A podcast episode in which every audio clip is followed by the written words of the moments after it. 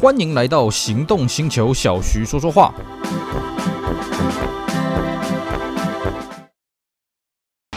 纯正欧洲制造，Skoda Comic，新年式搭载全速域 ACC 与车道智中，搭配全彩数位仪表，全部拥有就是这么简单。生活修旅新境界，Skoda Comic，Skoda 聪明的就懂。Hello，大家好，我是 Celsius，非常高兴呢，又在这边跟大家空中聊聊天。今天我们继续跟各位聊聊我在二零一一年去了日本半个月的自助行。哎呀，到底去了什么有趣的地方？去看了什么有趣的东西？有什么有趣的收获？好的，我们此前的节目呢，已经跟各位聊过我们这个行前规划，还有第一天行程、第二天跟第三天。我们呢，第二天在名古屋看了丰田博物馆、丰田会馆啊，参观了丰田的生产线。那么第三天呢，我们搭了新干线来到了横滨啊，接着去啊、这个日产的座间事务所，也就是日产的这个博物馆里面去好好来看一看。晚上呢，到了这个日产的总部啊，横滨的 Nissan Gary 啊里面去把玩一下各种展示车子。那么到了第四天的时候，我们又去了什么有趣的地方呢？哎，其实了啊，这个本来第四天呢，我是想去什么地方呢？我想去东京改装车展啊，因为那个时候正好是这个 Tokyo Auto Salon 啊。各位了解啊，Tokyo Auto Salon 不是东京车展啊，这个名称完全不一样啊。东京改装车展呢，它这个是每年的一月啊，那当时啊是每年的一月的时候呢，在这个千叶那边开展啊。我想想，哇，我从这个横滨要去千叶，那真的很远啊，而且我对改装车呢也没什么兴趣。后来想想，嗯，算算算，还是改别的行程好了。所以呢，那第四天呢，我就去了另外一个跟汽车有息息相关的地方，就是什么？就所谓的台场 Mega Web。好，我相信呢，各位这个去东京，不管你是不是跟汽车有关的啊，台场这个地方呢，各位一定是蛮熟悉的。为什么？因为它除了可以看车以外，它也是个 shopping 的地方啊。我觉得它是个全功能的这个一个设施啊，就是说喜欢车的人可以去台场的 Mega Web 啊，好好去玩。那么不喜欢车呢，哎，旁边有 shopping mall 啊，旁边有一些有的没的东西可以去慢慢弄。甚至呢，你如果开心一点的话啊，还可以去旁边的丰洲。丰州呢，在我当年去的时候，二零一一年那个时候还是个鸟不生蛋的地方啊。当然现在很有名嘛，因为后来筑地市场呢，它一些硬体的关系，它不得不啊、呃、这个这个这个拆迁呐，所以呢这个呃筑地市场就搬到所谓的丰州那边去啊，大家就广为人知啊。甚至旁边呢就是有名的这个月岛啊，哦，你要吃什么文字烧就在月岛那边吃。所以呢这个台场呢等于是老少咸宜了啊，这个大家去啊各取所需的一个地方啊。那台场就这样最重中之重，对我们这些汽车人来讲，当然就所谓的 Mega Web 嘛啊。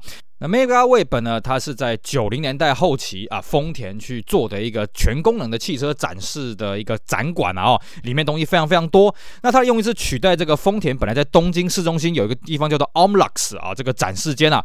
换句话说了啊，当这个台场开启了之后，那个 OMLUX 算是收起来了。OMLUX 现在在干什么，我是不大清楚了啊。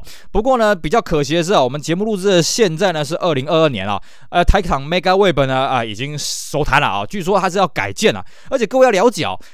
台场 Mega Web 并不是丰田去弄的，呃，应该这么讲啦，那块地不是丰田的，丰田也是跟人家租的。那至于呃台场 Mega Web 之后会何去何从呢？我们也不是很清楚啊，因为疫情的关系，丰田觉得哎呀，这个暂时不需要这种火力展示的东西。但是之后呢，呃，这个或许过个几年之后呢，或许丰田重新另起炉灶啊，在别的地方搞一个更大的，这也是不一定了啊、哦。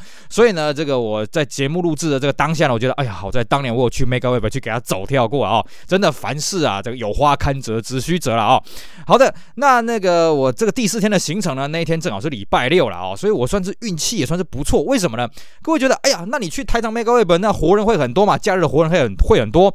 嗯，这样讲是没有错。不过呢，因为我要搭这个地铁啊，搭这个 JR 啊，这个换车过去嘛，所以呢，如果你不是上班日的话，其实人反而少了，所以我就没有见识到所谓的这个这个人挤人、人山人海的现象。当然，呃，人是不少是没有错了哦。因为呢，以前我们就有听说一个消息，说尤其是山手线啊，有个谣传啊，当这个上班尖峰时刻呢，人挤不进去的时候啊，这个 JR 某些车站会派一些这个大力士啊，干什么呢？把人往里面推，推完之后再让这个外面月台上的人再进去啊，再推，再进去啊。啊，当然我因为是礼拜六去搭这个 JR 的，所以并没有遇到这个状况了啊。那么这个去台场这边呢，要换换乘，我记得一两次啊，好像有一次在新桥这边换车了。那换的好像叫什么临海轻轨这条线，我只印象中了哦，这个票价非常的贵了，毕竟它是这个私人营业的嘛哦。那换了这个临海的这个线之后呢，哎，就可以到台场的门口。那么台场的门口呢，哎，这个地方，哎，这个我们就看着如天堂一样，哈哈，太完美了哦。台场这边的结构哈，就是呃，MegaWeb 这边的结构呢，大概就是分成四个部分了啊。第一个是败家中心啊，就纪念品中心啊，这边各位进去真的要小心买到 Tenko L 啊，脱裤 L 啊。第二个是丰田汽车啊，新型车的展示中心了啊。那第三个部分呢是丰田试驾区，最后一个部分呢是经典车的展示区了啊。那么它当然它旁边有停车场，可是它停车场不是很大哦。我们一般有听说，哎呀，这个台场有一些什么老车天国啦，有一些改装车的一些响宴什么，并不是在 MegaWeb 这边办哦，是另外一头有一个比较大的这个停车场，通常是在那边办的了啊。那么丰田展示区里面当然就是展示了所有丰田的新车。那我去的那个时候呢，因为 Lexus 已经回到日本了，所以它也展示了 Toyota 跟 Lexus 所有的车型，甚至呢在另外一个地方，它要展示部分的大发的车型了哦。那么每一台车基本上都没有上锁啊，你都可以自己进去里面这个好好的研究，包括这个 Toyota Century 在里面了啊。那比较有趣的是，它旁边有另外有放这个行路贩卖机啊。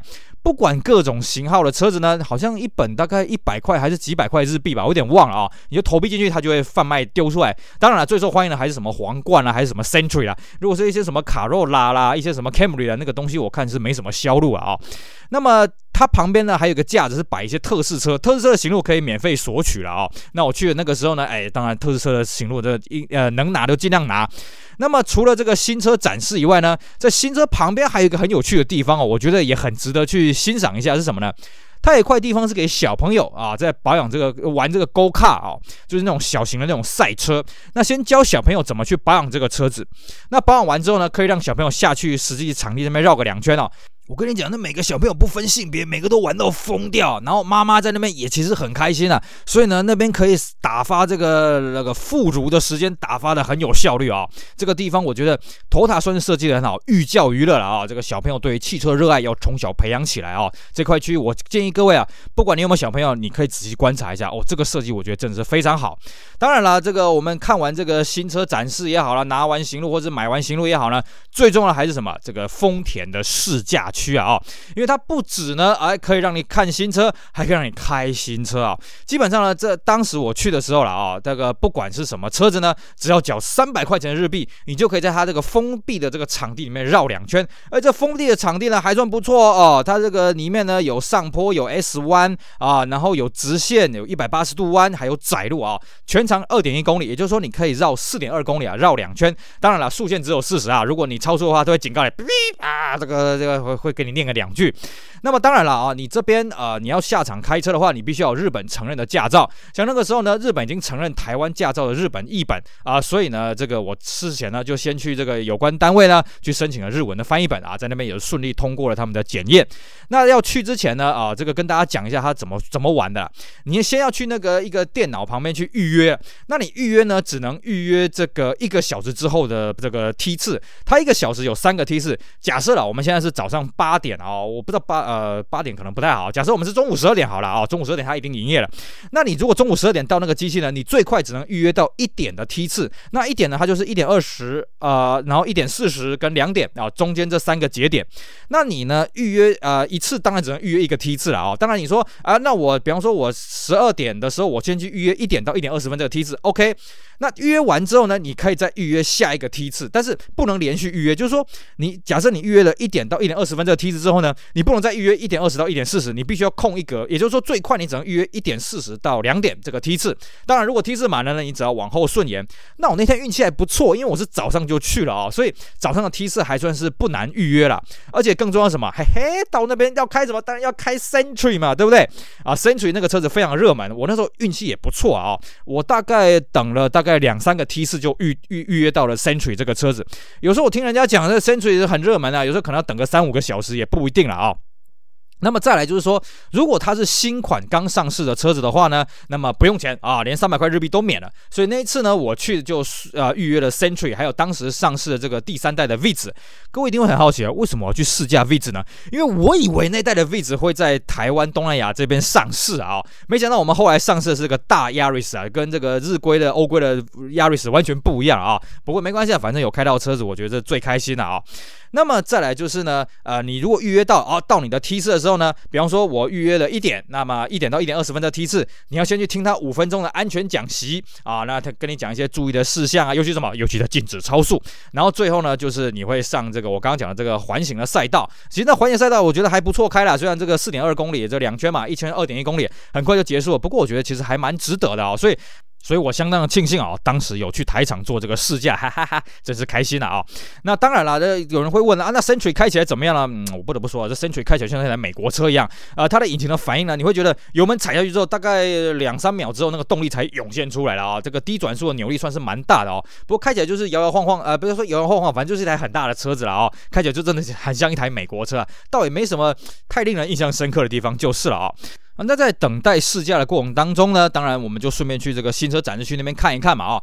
那新车展示区呢，其实也有一个角落，它是放火力展示啊，它摆一些特色车，像我那次去的时候摆了一台两千 GT。不过当然啊，这是珍奇异兽等级，所以它的车门就没有开了，而且我们也不要去触摸这个车子啊，对它还是保持一定的敬意啊。当然，你爱怎么拍照怎么拍照，这都没有关系。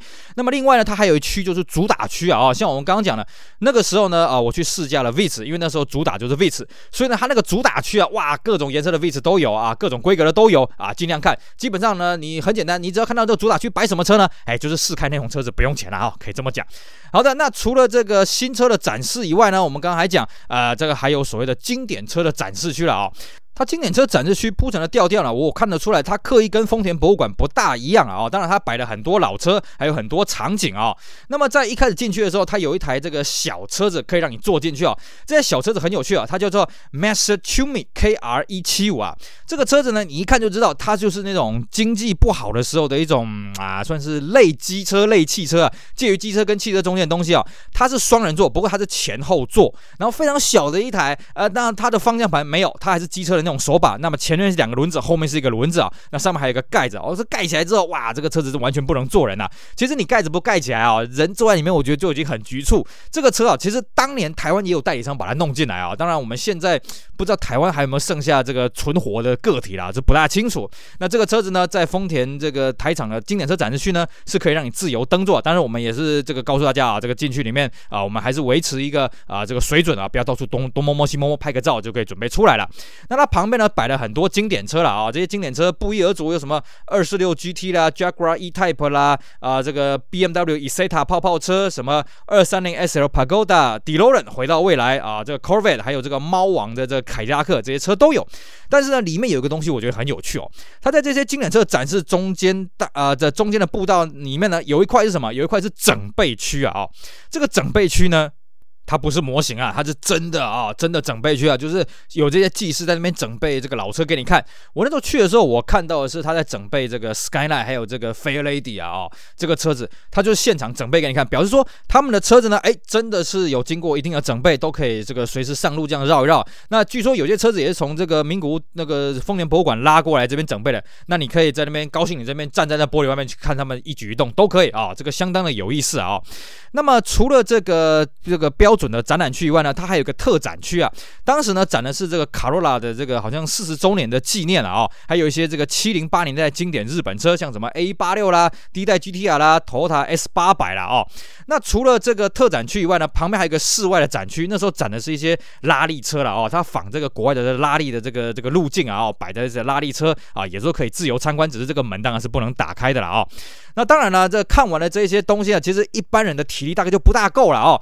你要怎么补补充体力呢？嗯，很好，这个丰田帮你想好了哦。你玩了这个新车试驾，你看了新车，你看了这些经典老车呢，如何恢复元气呢？答案就是败家中心了。我们一开始讲了台场分了四大部分，我们第一个部分就跟大家讲纪念品中心、败家中心。我跟各位讲哦，这边你去真的要小心，钱千万不要带太多。为什么？因为你会想要一掷千金，想要把它花光光。呃，各式的模型车啦，啊、汽车的这个纪念品啦。啊，汽车的书籍真的是太多太多，而且更重要什么，还会给你打折，还有些优惠特价哦。我在那个边哦，真是看到啊啊啊，这个好挣扎啊！这个当然我后来有克制住啊，因为呢，我们后面几天呢还有很多 shopping 的行程啊。不过我看到很多人是大包小包，让你真是买不完啊。所以各位，如果你去这个败家中心呢，记得一定要克制了啊。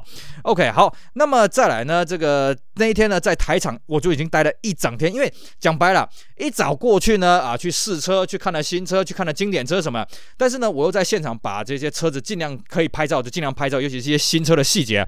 我记得我离开台场的时候都已经天黑了啦哦，所以这个哦真是累了一整天。不过我觉得非常的值得。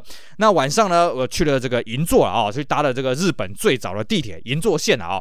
那银座线呢，跟大家稍微聊一下，银座线是亚洲第一条地铁，当然它最早并不叫银座线啊，最早它更没有通过银座，最早是从上野到浅草了啊。一九二五年动工，一九二七年通车。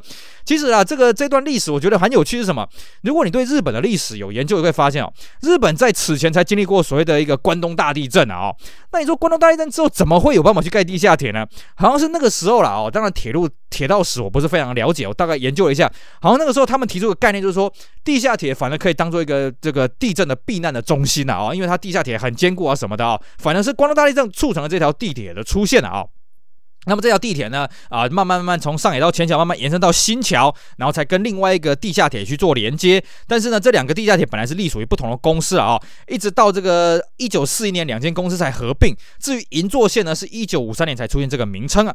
但是毕竟啊，银座线是日本最早的地铁啦，所以它里面呢，呃，还可以看得出，嗯，相当的有味道啊，相当有当年的那种风格的感觉了啊。所以那个时候呢，啊，我也去稍微体验了一下。那么到了银座干什么呢？当然去享受一下这个灯光啊。这个五光十色啊，不是灯红酒绿啊，差点讲错了啊。那在这个银座那边呢，当然它的消费力是很高的嘛，所以那附近呢有这个高档的这个展示间啊，比方说这个 Corns，Corns 是什么东西呢？就是日本的高级车的代理商了啊。那现在应该变成经销商了啊。我看到那个 Rolls Royce 啦，还有 Maserati 啦，旁边有 Jaguar。那么银座那边呢，也有一个 Nissan 的 Gallery。那那 Gallery 小小一个了啊，这个档口非常小，地点非常好，但是相信租金很高。那里面呢摆就是当时日产主打什么呢？就是 Leaf 啊，所以呢，我觉得也没什么好看了啊。这拍两张照呢，啊，我就离开了。而这个 Nissan Gallery 啊，除了我们之前讲的在横滨 Nissan 的总部下面有以外，还有这个银座有以外，啊，据说在名古屋还有大阪，名古屋那个不是据说啊，那是名古屋那个我有去啊，然后大阪还有一个 Gallery，但是呢，后面这几年好像因为疫情的关系，大概都已经撤了，不知道现在银座还有没有 Nissan Gallery，我就不是很确定了啊。那当然了，银座另外一个就是去消费啊，去 shopping 了啊。当然啊，因为呢那边的东西我都没什么兴趣了啊，跟车没有什么关系，所以呢那个能省就省了啊，这个省点钱之后我还有好几天的行程要跑。呢，好的，以上呢就是今天节目内容呢，跟大家讲讲我在日本二零一一年日本自助行第四天的行程啊，我去了这个东京的台场啊，最后呢还去了银座稍微晃了一下了啊。至于第五天我们又去了什么有趣的地方，看到什么有趣的东西呢？我们就留在下一集跟大家好好分享喽。以上非常感谢各位收听，也希望大家继续支持我们其他精彩的节目内容。我是 sales 我们下回再聊，拜拜。